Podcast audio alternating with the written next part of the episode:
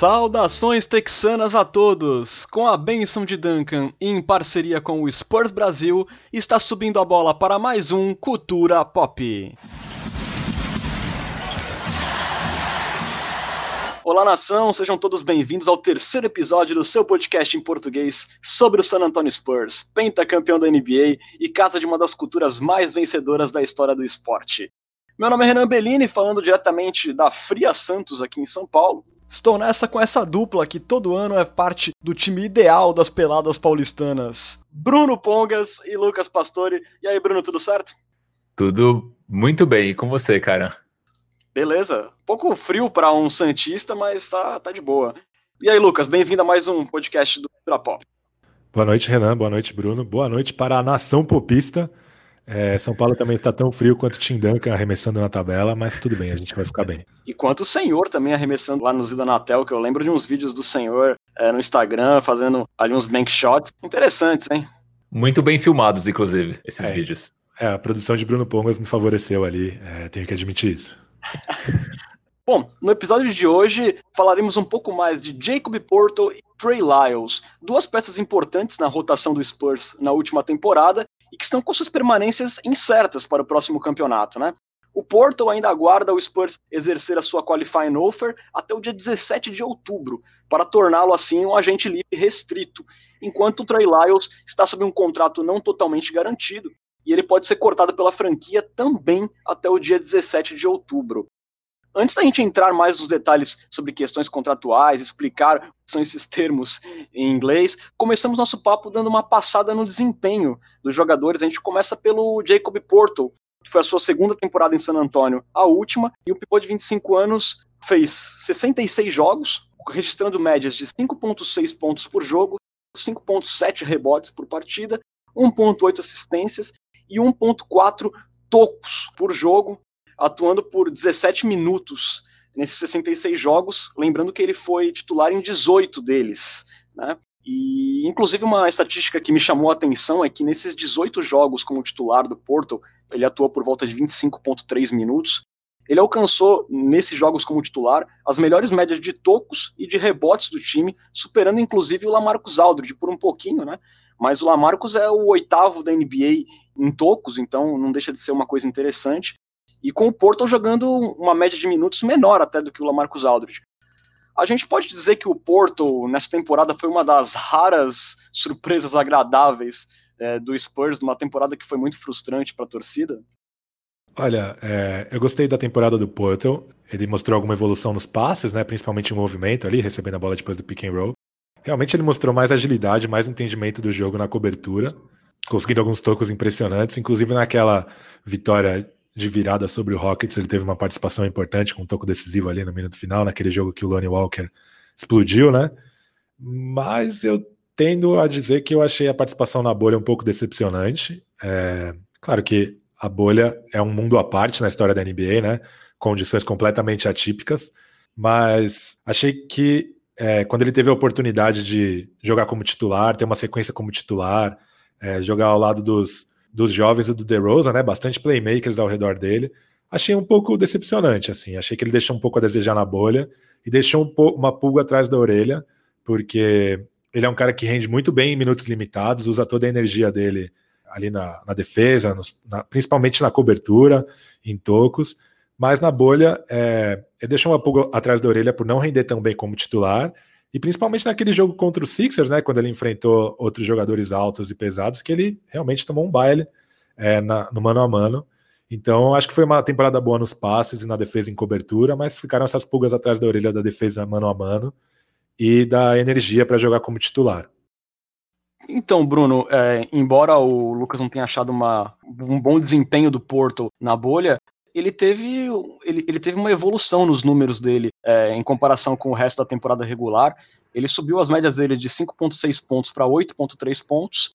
E para mim a principal foi em rebotes. Ele tinha no resto da temporada 5,7 de média em rebotes, e essa média subiu para 8,1 é, na, na bolha, sendo deles 3,4 é, rebotes ofensivos. E para a gente contextualizar, essa é a média do Gobert, de rebotes ofensivos do Gobert na NBA. E o Gobert é o quarto melhor reboteiro ofensivo da liga. Você vê que houve evolução ou você está mais com o Pesca que ele poderia ter rendido mais nesse tempo dele como titular? Eu concordo com os dois argumentos, na verdade. Eu acho que isso que o Pesca falou é quem pôde assistir os jogos do Spurs na bolha viu que o Porto sofreu bastante. É, na defesa, principalmente, né, naquele jogo contra os Sixers, ele se enrolou em faltas quando teve que marcar o Embiid, mas também em outros jogos na, na bolha ele sofreu com problemas de, de faltas, então essa minutagem a mais que ele teve ali na bolha jogando como titular pode ter impactado, então é um jogador que ainda embora seja um bom protetor de aro, embora seja um bom defensor, daqui a pouco eu vou falar um pouquinho sobre estatísticas, ainda deixa a desejar na defesa mano a mano, né? Talvez não seja um jogador pronto para defender caras de, de calibre all-star é, principalmente ali no post, né? Então, isso foi decepcionante, mas quando a gente pega a temporada como um todo, acho que o Portal teve coisas muito legais. É, embora ofensivamente não, não tenha visto um desenvolvimento super claro, né, em relação, por exemplo, à temporada dele, às temporadas dele em Toronto, principalmente a segunda temporada, que foi uma temporada interessante.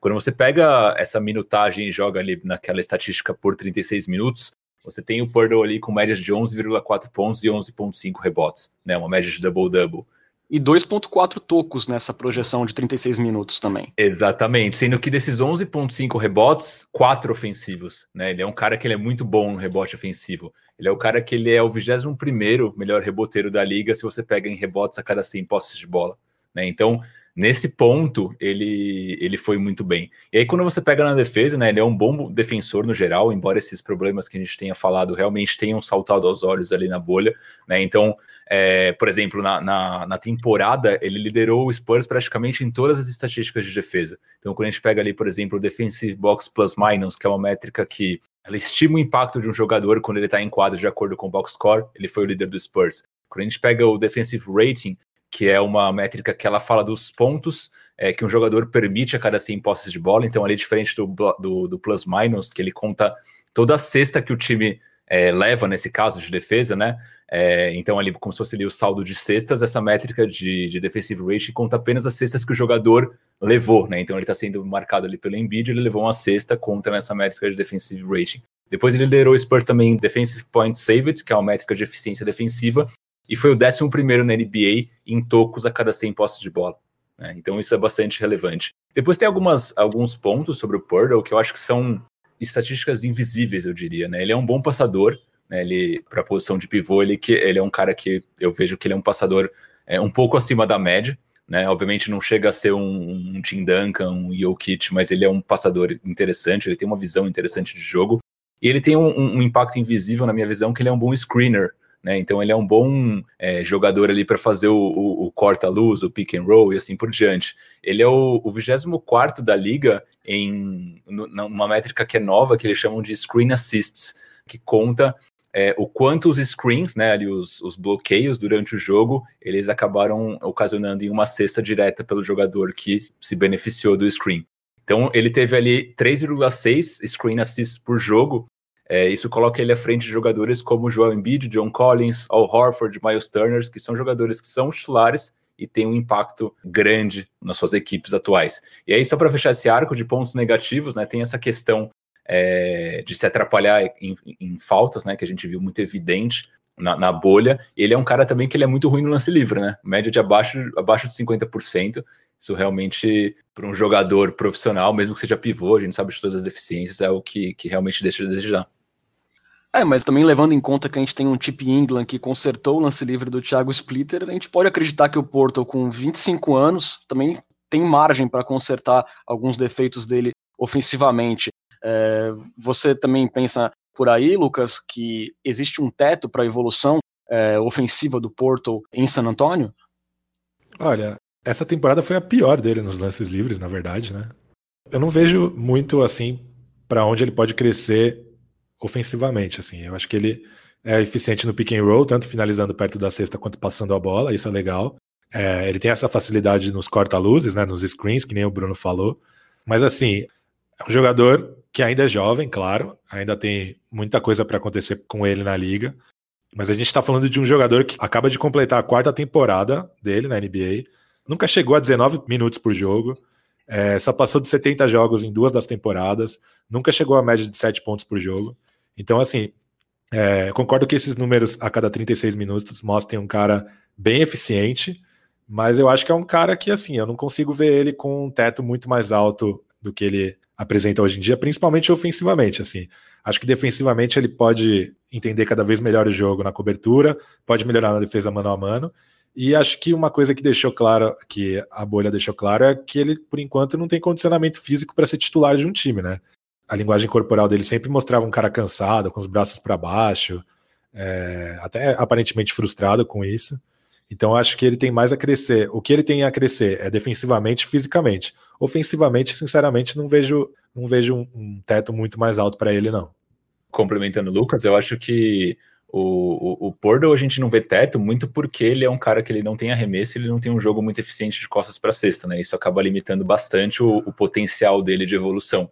É óbvio que isso pode ser trabalhado né, na, na, na off-season, né, arremesso principalmente, mas se isso não foi trabalhado até agora, eu acho que dificilmente isso vai ser trabalhado de agora em diante. Mas aqui, um, um, fazendo um contraponto a esse argumento, a gente sempre fala, por exemplo, do Derek White como um dos jogadores jovens do elenco o Purdle e o próprio Lyles, que a gente vai falar daqui a pouco, eles são dois jogadores mais novos que o, que o White. Então são jogadores que eles ainda estão em desenvolvimento, eles ainda têm campo para evolução. Então acho que quando a gente fala do Purdle, eu sinto que a gente é um pouco mais exigente comparado com outros jogadores, mas acho que é um cara jovem ainda que pode evoluir. Ofensivamente não acredito tanto, mas ainda vejo que pode evoluir um pouquinho. Ô Lucas, você acha que na NBA de hoje, de repente, apenas tendo uma boa defesa, tendo boas mãos para conseguir rebotes ofensivos, tendo um bom jogo de pick and roll, já não seria o suficiente para a gente esperar do Porto, porque, é, enfim, ele nunca vai ser o foco do ataque do Spurs. Então, de repente, esse feijão com arroz, você acha que não pode ser suficiente, pelo menos nesse primeiro momento, que o Spurs não almeja grandes coisas? Acho que é suficiente para ele, ele. Acho que não há questão que ele é um jogador de NBA, né?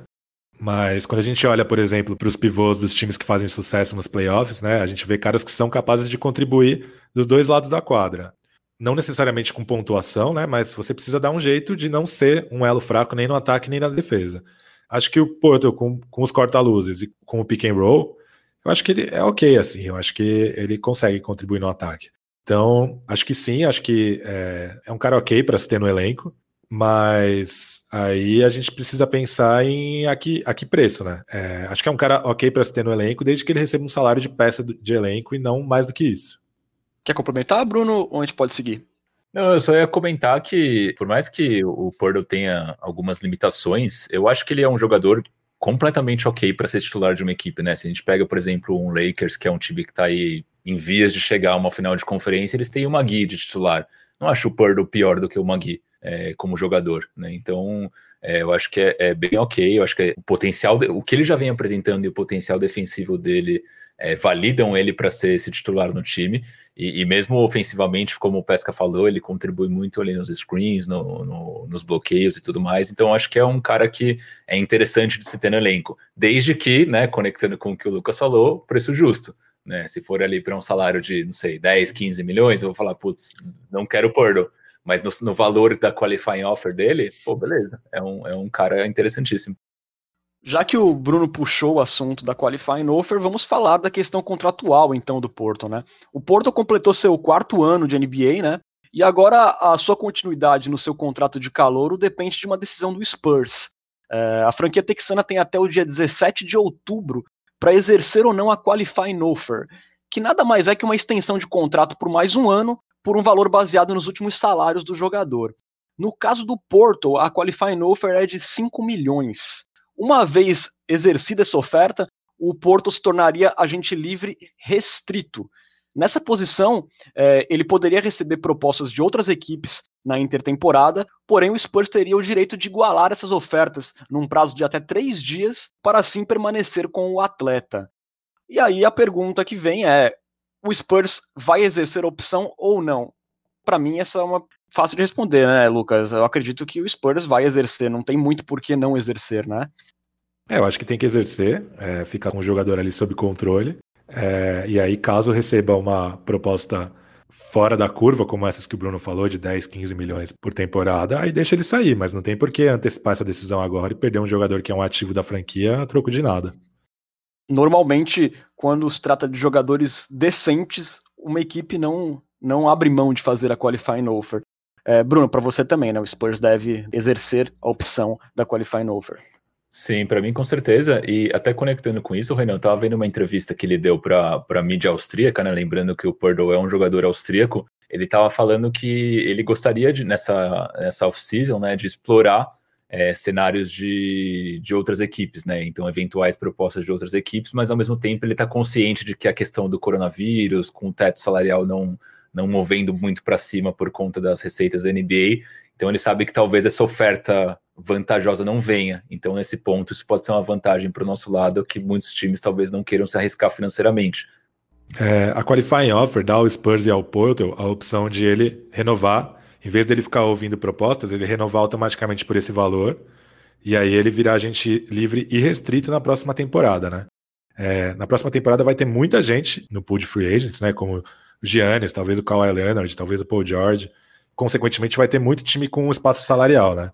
É, eu levantei aqui os pivôs que são agentes, agentes livres e restritos agora nessa temporada.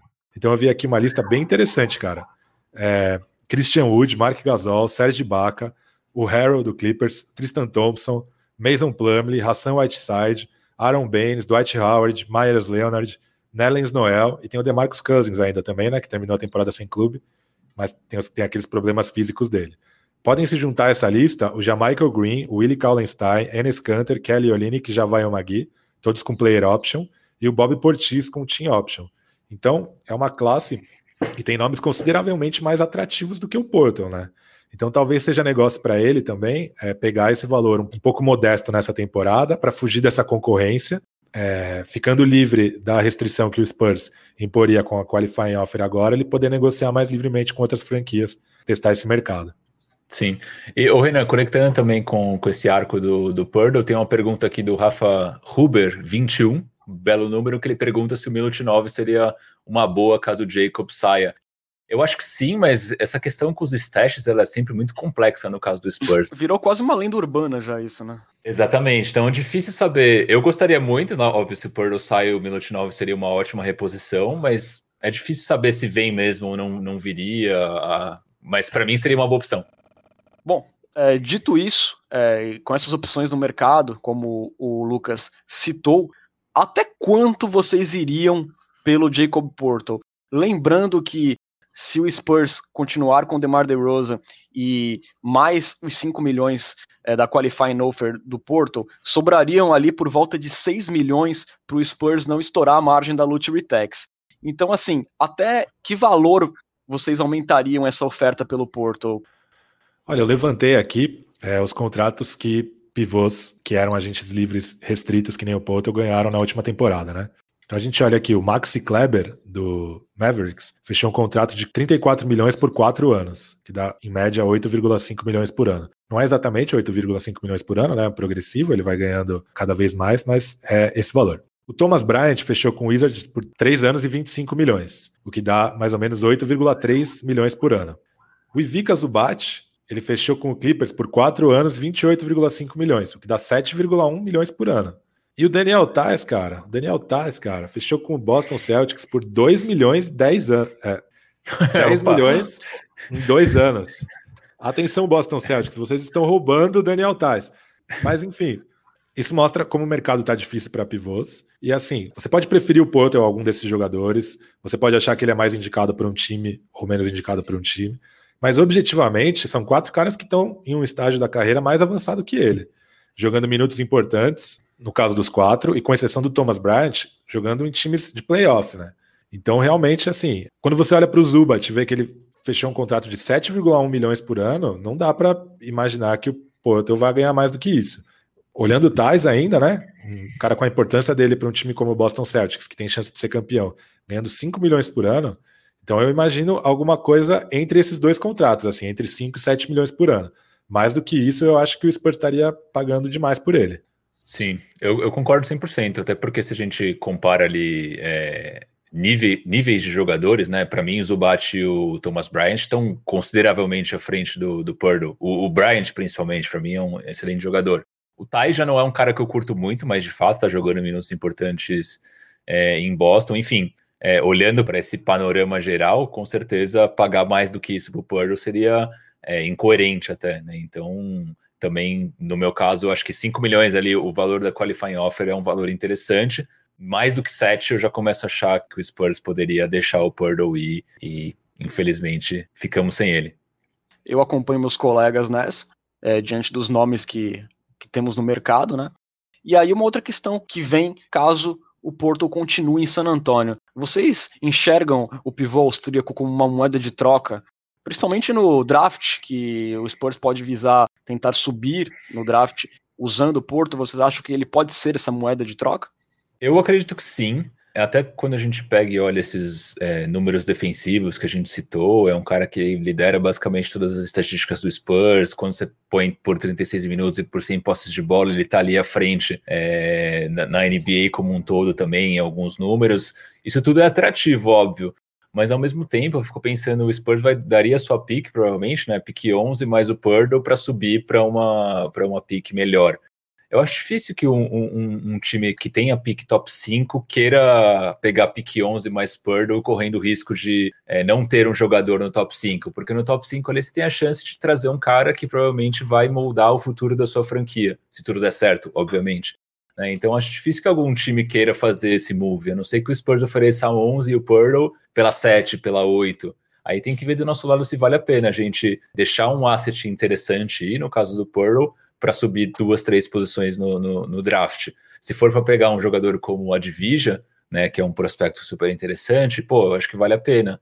Mas talvez para pegar um cara como o Coro, ou o próprio Patrick Williams, ou algum jogador é, desse nível, talvez eu não, eu não arriscaria. É, tem um cenário também que pode acontecer da titularidade com o Porto continuando cair no colo do Porto, né? Porque o DeMarcus Aldridge pode ser envolvido em troca, e aí o Spurs ficaria naquela situação você ficaria apenas com o Eubanks de center no, no roster, você jogaria de titular com o Eubanks. Então, assim, quando a gente pensa em negociar um jogador como o Porto para subir poucas posições no draft, a gente tem que pensar que a gente pode estar tá abrindo mão de um é, eventual titular nessa temporada. Sim, a não ser que, sei lá, você pegue a, pick 11 mais Purdle e consiga subir para 6, 7 sonhando em pegar o James Wiseman, por exemplo, aí poderia fazer sentido, mas é difícil acreditar que o Wiseman caia é, para a posição 7, por exemplo, então seria meio que um, um, uma movimentação no escuro do lado do Spurs, né? Então é difícil prever nesse sentido. É, assim, tem algumas coisas. A primeira é para o Spurs trocar o Porto no draft, ele já tem que ter um contrato assinado, porque as regras da NBA não permitem que você troque um contrato que pode não existir na próxima temporada. Então, por exemplo, enquanto ele tiver com a qualifying offer, o time poderia receber e aí abrir mão da qualifying offer e torná-lo agente livre é, e restrito. Ou seja, o contrato pode não existir. Então, é, ele já tinha que estar assinadinho para ser trocado na noite do draft. E aí tem aquele lance, primeiro, que quanto mais barato o contrato, melhor moeda de troca ele é. Segundo, que na NBA é difícil pensar em um time em que ele teria espaço assim o bastante para valer uma troca assim. Tava quebrando a cabeça hoje, é, pensando em cenários. Pensei em dois, assim. É, pensei em um time que poderia querer o Porto, é o, o, Wizards. A gente falou aqui do Thomas Bryant, é um jogador interessante, mas vários mocks colocam o Onyeka Okongo, não sei se é assim que fala, no Wizards, porque falam da necessidade do time de ter um pivô defensivo. E o Wizards tem ali a escolha 9. Aí tem isso que o Bruno falou também, né? Não tem porque o Spurs subir de 11 para 9 se achar que o jogador que eles querem vai estar disponível na 11 e aí para pegar ele para 9 por um salário maior. Mas de repente, sei lá, poderia fazer algo como o Potter e a 11 pela 9 mais um ativo, como por exemplo o Isaac Bonga, o Admiral Schofield, ou a pick 44 também, que o Wizards também tem nessa temporada, ou quem sabe uma second futura. Assim. Então, essa é uma troca que eu consigo ver é, fazendo sentido para os dois lados. Outra que eu consigo fazer, consigo ver fazendo sentido, o Pelicans jogou a temporada com o Derek Favors como titular, na posição 5, nos minutos em que o Zion não estava jogando na 5. Só que o Favors é agente livre e restrito agora na temporada. Então, como eles têm a pick 13, é, talvez eles gostariam de, de ter o Portal é, por um salário baixo, mais baixo do que eles pagariam para o Favors. Ainda mais porque nessa temporada eles têm três escolhas de segunda rodada. E ainda tem o Didi, né? Que eles pegaram na última temporada, fez uma temporada interessante na Austrália e tal. Então eles têm um elenco bem cheio. E aí, como eles provavelmente vão pagar um salário muito generoso para o Ingram, talvez ficasse complicado para eles renovar com favors também, talvez eles pegassem o Porto por essa escolha 13, que seria interessante para o Spurs ter a 11 e a 13. Mas fora isso, eu não consigo imaginar um time abrindo mão de ativos pelo Porto. As vagas para pivô são cada vez mais limitadas no elenco. É difícil hoje você ver um time com quatro, cinco elencos. E a maioria dos times já está estabelecida na posição. Então, essas foram as duas trocas que eu consegui pensar assim, que fariam sentido para todos os lados e que acho que seriam interessantes para o Spurs. E, e, também, lembrando que se uma troca acontecer, né, pensando nesse cenário de draft que o Pesca falou, provavelmente ela Possivelmente, na verdade, ela aconteceria no próprio, na própria noite do draft, né? Que já é ali quando você tem mais certeza de quais jogadores os outros times vão draftar. Né? Então, por exemplo, vamos supor que o Spurs saiba que o Advija vai cair e vai ser draftado ali na região da 8 e da 9. Aí o Spurs poderia propor uma troca justamente para subir duas posições e aí sim envolver o Purdle. Né? Então, eu vejo um cenário de troca envolvendo o pick de draft mais acontecendo lá na frente, provavelmente em novembro, quando aconteceu o, o draft mesmo. Bom, podemos encerrar o assunto Jacob Porto? Queria puxar só um comentário aqui do Glauber, que primeiro que ele fala em referência ao Porto, que ele fala que quando ele ou, ouve Porto, né, que é basicamente aí a, a pronúncia do, do Porto, ele só pensa em vinho, porque tem que beber muito para ver umas partidas dele. Depois ele comenta também, ele comenta que é duro que ele é inócuo é, quando temos small ball em quadra. Isso é verdade também, é um ponto interessante. E para fechar também, o Rafa comenta que vê os vídeos do Bertans, dói o coração. Aliás, já que o nosso ouvinte falou em Bertans, a gente vai falar agora de um jogador que veio parar no Spurs muito por causa da saída do Bertans, que é o Trey Lyles, né? Trey Lyles, né, ela pivô, ele que foi draftado em 2015 para o Utah, né? Passou duas temporadas em Utah, depois duas temporadas em Denver e veio para San Antonio ano passado, depois daquele negócio frustrado com o Marcus Morris. Ele chegou meio como um tapa-buraco e acabou sendo titular, né? Lá atrás ainda havia expectativa que esses minutos de titular seriam mais o DeMary Carroll, que acabou sendo uma frustração enorme, porque ele mal conseguiu entrar em quadra pelo Spurs, né? Não foi aproveitado. E essa minutagem caiu no colo do Lyles, que atuou por 63 partidas, é, sendo 53 como titular, e ele registrou médias de 6,4 pontos, 5,7 rebotes, 1,1 assistências e 0,4 tocos por jogo, atuando em média 20 minutos. O ponto mais positivo dessa primeira temporada do Lyles em San Antonio foi que ele voltou a chutar na casa dos 38% dos três pontos. Ele tem umas oscilações nessas, nessas quatro temporadas dele na NBA e ele vinha de uma temporada de 25% nos chutes de três pontos em Denver, mas em San Antonio ele conseguiu recuperar, conseguiu calibrar o seu chute e acabou sendo o terceiro melhor aproveitamento do Spurs na temporada nesse quesito, muito próximo ao líder em porcentagem de três pontos do elenco, que foi o Lamarcus Aldridge, que chutou 38,9%, o Lyles chutou 38,7%. Então o Lyles ficou muito próximo da melhor marca é, de aproveitamento dos três pontos da equipe. Lucas, dentro das expectativas é, que se tinha em cima do Lyles, as expectativas não eram tão altas quanto seriam é, com o Marcus Morris. Você acha que dentro dessas expectativas ele teve um impacto positivo é, nesse primeiro ano em San Antônio? Eu sinceramente não tinha expectativa nenhuma, é, não conhecia direito o jogador. A história dele, assim, a chegada dele em San Antônio é meio acidentada, né? Porque o, o Denver estava com um elenco fechado, aí conseguiu né, uma troca pelo Grant, aí ficou com 16 jogadores, só por isso dispensou ele. Isso meio que coincidiu com a tentativa frustrada do Spurs de contratar o Morris, e aí acabou as duas coisas casando, ele acabou sendo contratado. Cara, eu gostei, eu gostei bastante da temporada. É, ele começou chutando meio mal, mas depois melhorou. O que foi legal na temporada dele é que ele mostrou muita versatilidade, assim, né? Nos jogos em que o, o Aldridge começou a arremessar mais de longa distância, ele começou a se destacar por rebotes ofensivos. É, depois, nos jogos em que o Aldridge e o Porto estavam fora e ele jogou na posição 5, ele foi super agressivo atacando a cesta, aproveitando a vantagem de agilidade que ele tinha contra jogadores da posição 5. Então eu gostei muito da temporada, é, me surpreendeu positivamente. Tinha achado que o contrato que o Spurs tinha dado para ele era meio generoso demais, até por causa dessa, dessa trajetória acidentada, de ser um lance lá no fim da off-season. Mas eu gostei, cara. Tô bem satisfeito com a primeira temporada dele. Ele é um cara que também, um fundamento que eu achei que ele é muito bom, são os entre passes, né? Que é um, um fundamento pouco valorizado na NBA, né? Que é o passe para dentro para colocar um cara de costas para cesta em posição de arremessar.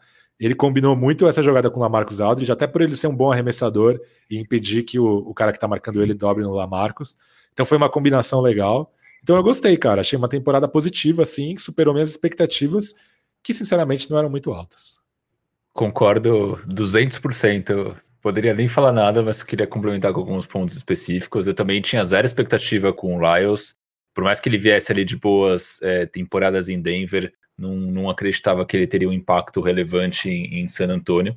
Aqui, para destacar, né, ele tem médias parecidas com aquelas que a gente tinha falado do Purdle por 36 minutos, então são 11,4 pontos e 10,2 rebotes.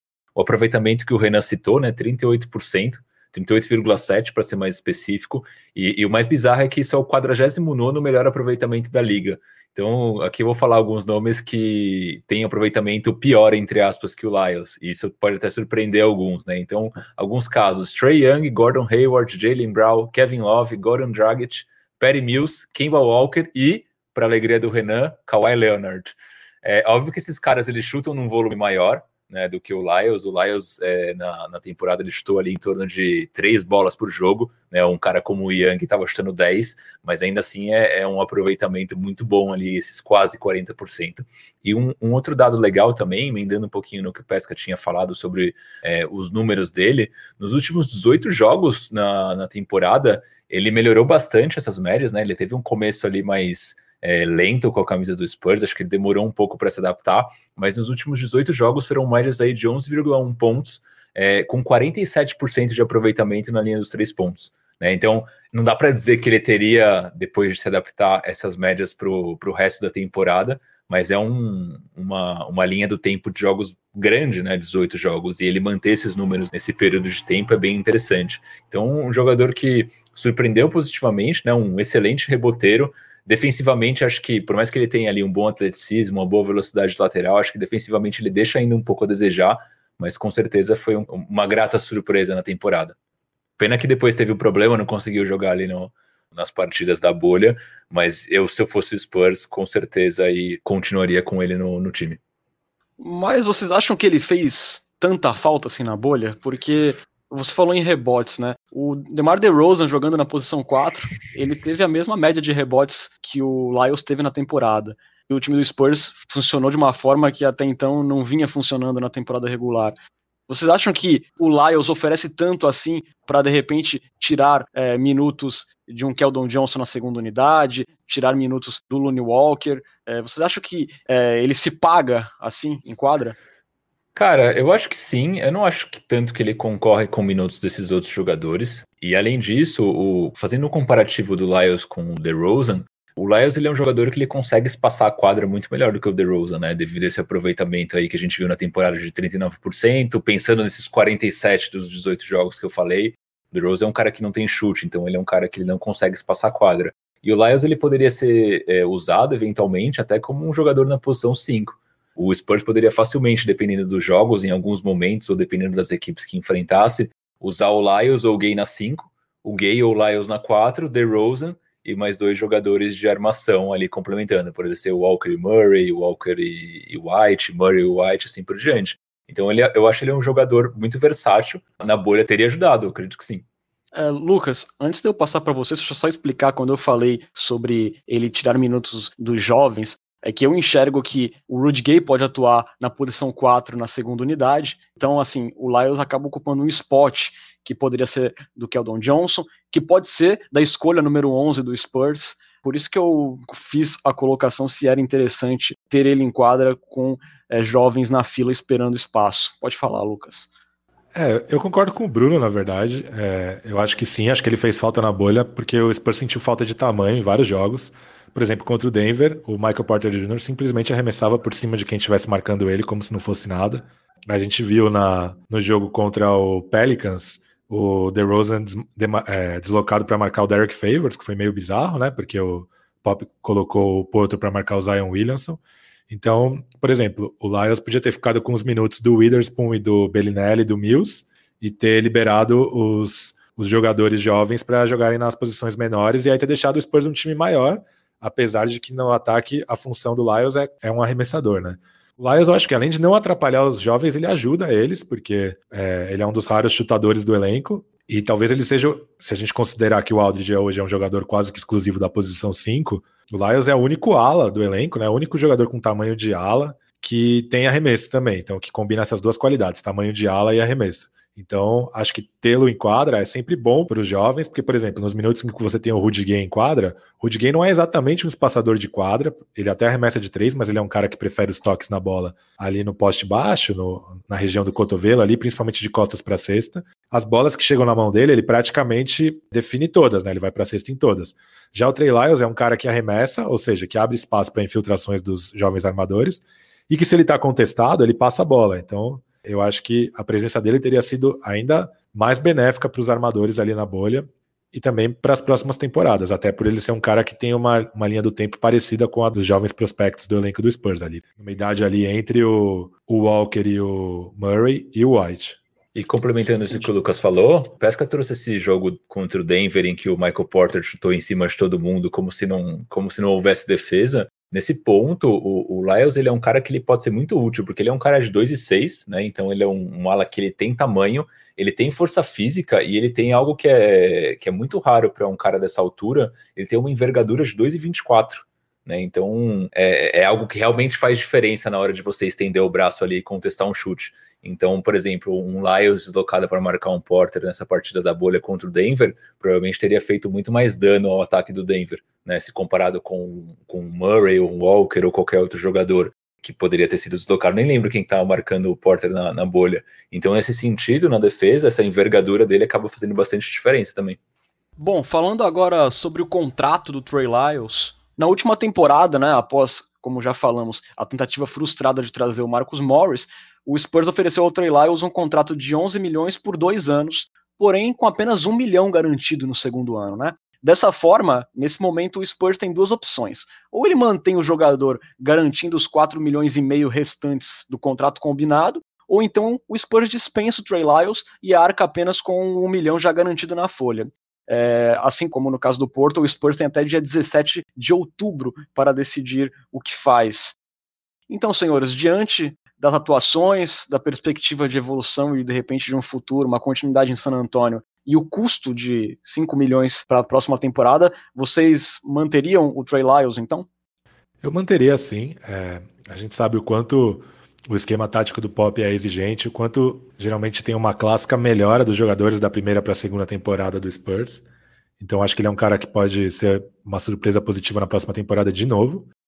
E também tem o fato que, assim, é, pensando que se ele fosse dispensado, o Spurs já, já teria que pagar esse milhão, é, sobraria 4,5 milhões para o Spurs achar um cara melhor que ele no mercado. Então é difícil pensar em alguém muito melhor que vai aceitar um salário desse tipo. Então eu, eu manteria ele mas, sem, Lucas, sem pensar muito. Mas você acha que precisa trazer alguém de fora no momento que o Spurs tem jovens para colocar e tem uma escolha é, boa de draft para chegar? E levando em conta que esse é um momento que até um tema para um próximo episódio, talvez não seja mais o momento do Spurs deixar os calouros mofando em Austin. Será que não é mais interessante ter a escolha 11 jogando numa posição que de repente o Lyles vai estar ocupando? Que depende de quem for a escolha 11, né? Por exemplo, o Advija, que a gente fala várias vezes, é um cara que talvez não esteja pronto para jogar NBA desde o começo, assim, porque ele é um cara que praticamente assumiu a titularidade de um time profissional pela primeira vez na carreira na reta final da temporada. E aí jogou praticamente só jogos do Campeonato Nacional, em que o nível de atleticismo é bem diferente e tal. Então tem isso, assim. Se o Spurs pega um cara como o Okoro, por exemplo, que é um cara pronto para jogar, ok, vamos colocar ele lá. É, mas aí também a gente precisa pensar o nível de, de, de maturidade que esse cara vai chegar.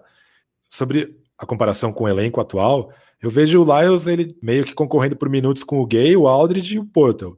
Então não vejo ele tirando minutos dos, dos jovens que já estão lá nesse momento.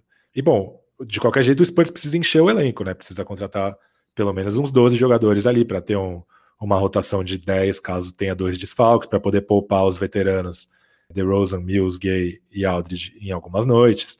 Então, acho que sim, acho que é, é ou mantê-lo ou trazer alguém para o lugar. Eu não vejo uma maneira em que o Spurs não faz nenhum dos dois. Mas, Pesca, você não acha que de repente, como na próxima temporada o Spurs não vislumbra um grande resultado, não, não seja mais válido a gente desenvolver é, o cara novo que vai chegar, botar ele para jogo, dar rodagem? Porque o que o Spurs tem a perder? Olha, o Spurs tem um ótimo desenvolvimento de jovens jogadores e nunca fez isso. Então eu não vejo por que mudar agora. É, os jovens do Spurs sempre se desenvolveram num ambiente em que eles entravam em quadra jogando para ganhar. Foi assim com o Duncan, foi assim com o Parker, foi assim com o Ginobili, foi assim com o George Hill, foi assim com o Kawhi, foi assim com absolutamente todo o prospecto que pisou em San Antonio. Então, é, principalmente às vésperas de uma free agency estrelar, eu acho que o Spurs tem que jogar para ganhar, principalmente para convencer jogadores estrelares de que a franquia continua sendo um bom destino, um bom lugar para se jogar. Eu acho que dificilmente a escolha 11 vai ser um futuro franchise player. Também tenho dúvida se esse futuro franchise player já existe. Então a gente também corre o risco de colocar os, os jovens para jogarem, é, nenhum deles explodir, o Spurs apresentar um basquete completamente medíocre e não se provar um destino atraente para free agents. E aí a reconstrução ficar estagnada. Mas, então eu sempre sou a favor de, de o time entrar em quadra para ganhar, não importa o elenco que ele, que ele tenha. Mas esse modelo com o DeMar DeRozan, Aldridge e o próprio Lyles ano passado, com o retorno do Murray, já não foi um fracasso já, Pesca? É, será que a gente não está se apegando a um modelo que já deu errado por dois anos e agora o Spurs não tem nem mais recorde é, para ter como aquele orgulho de ter o recorde, de manter o recorde? Será que não é hora de virar a chave? Olha, é, eu, eu, discordo um pouco que, que, é um fracasso há dois anos. Acho que a temporada passada foi bem boa, é, levando em conta o elenco que se tinha, levando em conta que foi a primeira temporada depois de todo o trauma da troca do Kawhi Leonard. O Spurs ficou a um jogo de, de eliminar o Nuggets, que era o favorito, e que é um time que está fazendo essa campanha, que está fazendo nos playoffs agora, e um jogo na casa do adversário, contra um dos times que tem o mando de quadra mais relevante da NBA, por causa da altitude, é, e um jogo que foi, foi. O Spurs teve chance de ganhar até a reta final. Essa temporada foi decepcionante, sim, mas acho que foi decepcionante por outros motivos que não o Trey Lyles. É que eu vejo o Lyles como parte de uma engrenagem do, no caso, desse modelo. É, ele é uma parte, mas acho que assim, a, eu acho que quando você tem o Lions sob um contrato como esse, você está você tá colocando em quadro um valor maior do que o que você paga para o jogador. Então, enquanto o modelo for esse, eu não vejo por que, por que mudar. É, eu acho que o Spurs tem que mudar algumas coisas, tem que apontar para uma abordagem mais moderna de basquete, tem que começar a, tem que começar a jogar como o resto da liga joga. Eu admiro a tentativa de não fazê-lo, mas a partir do momento em que é, você não tem material humano para competir jogando do jeito que você quer jogar, você precisa começar a buscar outras maneiras. E acho que o Lions, por ter a, vers a versatilidade que ele tem, ele é útil é, de qualquer maneira, não importa como você queira jogar. E como eu falei, eu acho que ele é importante para espaçar a quadra para os jovens jogadores, porque eles não têm arremesso. Claro, estão melhorando. É, o White melhorou bastante, o Dejante Murray nem se fala, mas são caras que também têm dificuldades para criar o próprio arremesso. Então, quanto mais espaçada for a quadra para esses caras, melhor. Então, é dessa maneira que eu penso. Beleza, Lucas. E para você, Pongas, você traria de volta o, o Lions para a próxima temporada? Eu traria, mas antes de falar nisso, disso, Renan, é, comentando sobre essa questão de ter o Spurs é um modelo que falhou, eu não acho que o Spurs falhou na montagem do seu elenco, eu acho que o Spurs falhou em escolhas técnicas ao longo da temporada. Né? Tudo aquilo que a gente já fala e até virou já humor, que é pô, quanto tempo joga Forbes, o quanto tempo joga Bellinelli, assim por diante. Porque eu acho que o Spurs tem um elenco competitivo, e o Spurs conseguiu mostrar na bolha que tem um time competitivo, mesmo sem o Aldridge jogando. Né? Então eu não acho que é um modelo que falhou, mas sim que aí é, eu, que é onde eu acho que cabe a crítica, que é o que a gente fez mais escolhas técnicas. Né? Então, nesse sentido. É, sobre o Lyles, eu acho que é um cara que eu gostaria que ficasse, pelos motivos que eu comentei lá atrás, né? Tem a questão dele é, ser um cara com atleticismo, envergadura, ter um bom tiro de três, ajudar a espaçar a quadra e todos esses pontos que, que a gente já comentou, então acho que não vale muito a pena é, me estender aqui. E um outro ponto que eu acho que é relevante, né, pensando nesse cenário, quando a gente olha para a lista de free agents, os, os irrestritos, você não tem muitas opções no mercado que caberiam no bolso do Spurs, né, por, pelo valor que a gente vai ter sobrando para oferecer. Então você tem ali jogadores como que seriam apostas, na minha visão, tão apostas quanto o próprio Lyles, né? Você pega ali alguns jogadores que eu pesquei aqui. Você tem o Chris Boucher do, do Toronto, que é um cara que ele jogou muito bem na D-League, jogou alguns minutos interessantes no time do Toronto, mas seria uma aposta. Você tem o Harry Giles do Sacramento, também é um cara promissor, mas seria uma aposta. Então, você tem o Juancho Hernan Gomes, que é um cara que não conseguiu se firmar em nenhuma equipe, mas ainda é jovem. Então, você tem algumas opções no mercado, mas ao mesmo tempo você não tem a opção né? Aquele cara que você fala, putz, esse, esse cara é, é foda por um preço bom. Né? Então, todos os caras que, que caberiam melhor no nosso time, que encaixariam melhor, com certeza não sairiam por um valor que a gente poderia pagar. Então, acho que o Lyles, nesse momento, é o melhor custo-benefício que a gente tem. Tá certo. É, falando em custo-benefício, vocês enxergam algum potencial de troca no Lions, que ele possa ser colocado em algum pacote, até mesmo com o Lamarcus Aldridge, com o DeMar DeRozan, num negócio que possa vir a acontecer, ou até mesmo no draft, né? Cara, eu vejo mais como uma peça que iria como um complemento de uma troca, né? Então, sei lá, o Spurs manda o Aldridge ou DeRozan para alguma equipe e acaba colocando esse contratinho do, do Lions como brinde não acho que ele seria um asset que nem a gente estava falando do Purdle lá atrás, né? Pô, o Purdle e a pick 11 pela pick 8, por exemplo, ou pick 7. Né? Então não, não vejo ele como essa moeda de troca, e sim como um complemento de alguma troca. É, eu concordo. É, ele como uma peça para uma troca, ele é atrativo por ele ser um contrato expirante, né? Então para um time que precise bater os salários, é sempre bom pegar um expirante em troca. Mas eu também não vejo um time vindo atrás do Lions para uma troca. Eu acho que se, se for rolar algo do tipo, é com ele como uma peça complementar. Isso agora, até o draft. Vai que no começo da temporada ele começa a jogar super bem, tem um, uma breakout season. Porque, enfim, arremessadores são sempre bem-vindos em qualquer franquia, né? Então, por exemplo, hoje parece uma comparação meio descabida, mas o Bertans do nada explodiu e virou um dos melhores arremessadores da liga. Vai que acontece alguma coisa parecida, assim, claro que não precisa ser tão boa quanto o Bertans, mas que o cara começa a derrubar a bola e tal, e aí talvez ele possa virar uma peça atraente para trade deadline ali, quem sabe um time pagar, sei lá, duas seconds por ele, ou uma second de um jovem ala, vai saber.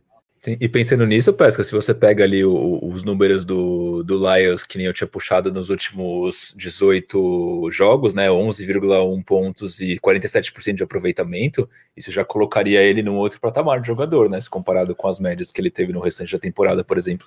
Total, essa reta final de temporada dele impulsionou ele para o melhor aproveitamento de três da carreira dele, de cinco anos, e ele também teve a melhor temporada em rebotes por jogo. Então, enfim, eu acho que é um cara que, sei lá, ele já mostrou as armas dele. É difícil você imaginar ele criando mais armas a ponto de comandar o pick and roll e tal. Mas a gente tá, gente tá numa era em que privilegia muito arremessadores, né? É engraçado, assim, a gente falou do Porto um pouco o contrário, né? O Porto é um jogador de basquete claramente muito melhor que o Lyles, mas vive em uma era em que o mercado tá difícil para ele, em que as vagas em elenco são cada vez mais restritas, e o Lyles o contrário, né? Um tipo de jogador é, Hoje em dia, para você jogar na NBA, parece que basta você ter um tamanho de ala e arremessar que as, as oportunidades já se abrem para você. Então, quem sabe isso torne ele uma moeda de troca atraente mais para frente. Agora, não acredito, até o draft não acredito, acredito que ele possa só ser envolvido em alguma negociação, caso ela surja. Mas quem sabe mais para frente, até por ele ser um inspirante, algum time que esteja a caminho dos playoffs e que precise de arremessadores não possa fazer uma investida por ele. Vai saber. É, vamos agora registrar algumas mensagens e perguntas dos nossos ouvintes que estão nos acompanhando, que mandaram lá no Instagram também. É, aqui acho que a gente já passou por quase todas, né? Tinha um comentário do, do Glaubão falando que ele tem saudades do melhor jogador de nove dedos e meio, no caso o Bertans. É, e depois tem alguns comentários do Instagram que eu acho que a gente já respondeu, mas eu vou passar por eles para dar o devido crédito. Teve comentários do Bruno Santana que ele pergunta se a gente tem uma das piores front courts da NBA, né? Então, se a gente tem ali os piores, um dos piores jogos de jogadores de garrafão da NBA. Acho, na minha visão, sim, porque até porque a gente está buscando, é, quando a gente fala de draft, quando a gente explora cenários de troca, a gente tem falado de reforçar ali o nosso garrafão, então eu diria que sim. E depois ele comenta que, que o Purdle não passa de uma reserva, pergunta o que a gente acha, acho que a gente já explicou um pouco sobre isso, e pergunta se vale a pena manter esses jogadores, né? No caso o Purdle e o Lyles, em caso de, re, de rebuild. Imagino que sim, né? A gente já conversou sobre isso também. E aí um comentário do Vitor Moraes, nosso amigo grande do. Brasil, grande Vitão, que ele pergunta, né, se o, se o Purdle ele pode deixar de ser só um distribuidor de tocos e se tornar também uma ameaça ofensiva. Acho que a gente já cobriu esse tópico também ao longo da conversa. São esses os comentários. Então é isso, senhores. Vamos para as considerações finais. Eu vou primeiro me despedir do Lucas. Valeu, Lucas. Muito obrigado aí por mais um podcast, por mais um Cultura Pop. Valeu, pessoal. Muito obrigado pelo espaço aí para vocês. Vocês são maravilhosos. Vocês são bons demais para mim. Eu não mereço isso. Um abraço. Merece muito. Jornalista mais carismático do Brasil, Lucas Pastore. Valeu, Bruno. Mais um Cultura Pop na conta. Valeu, gente, muito obrigado. Foi. Eu, eu achei que, por ser um episódio de jogadores coadjuvantes, seria um episódio meio meh, mas foi bem divertido, teve bastante interação, então fiquei bem feliz. É isso aí, valeu, senhores. Bom, você pode seguir o Cultura Pop nas redes sociais e ficar por dentro da nossa programação e de informações sobre o Spurs. Estamos no Twitter, no Facebook no Instagram no arroba Cultura Pop Pod, mesmo endereço da Twitch, onde você pode seguir a gente e assistir às nossas gravações. Para ter acesso a todos os episódios, busque pelo Cultura Pop no Spotify, agora também no Deezer e também no SoundCloud. Lembrando que o Cultura Pop é uma parceria com o site Spurs Brasil, que desde 2008 é a sua fonte de notícias em português da franquia Silver Black. Acesse lá spursbrasil.com. Bom, vamos ficando por aqui. Você esteve na companhia de Renan Bellini, Bruno Pongas e Lucas Pastore. Voltamos na semana que vem com muito mais análises e resenhas sobre o nosso querido San Antonio Spurs. Muito obrigado pela audiência e até a próxima, pessoal.